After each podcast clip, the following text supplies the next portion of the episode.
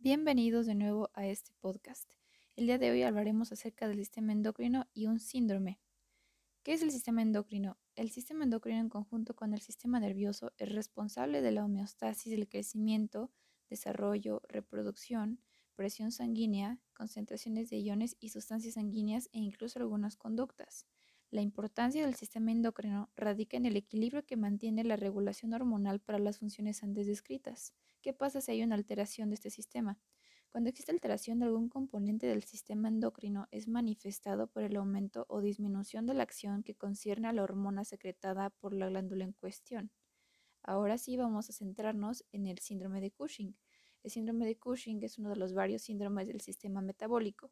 Es consecuencia de la exposición prolongada a cortisol, ya sea de forma exógena con medicamentos esteroides o producido endógenamente. Se caracteriza por valores de presión alta, pérdida ósea, fases de luna llena, jiba dorsal, estrías rosa o púrpura en la piel e incluso desencadena diabetes mellitus de tipo 2. Según la guía de práctica clínica de hipertensión arterial, la incidencia del síndrome de Cushing endógeno es menor al 0.1% de la población general, a diferencia de los pacientes con Cushing exógeno, también llamado iatrogénico, donde la incidencia de hipertensión arterial es semejante a la de la población general.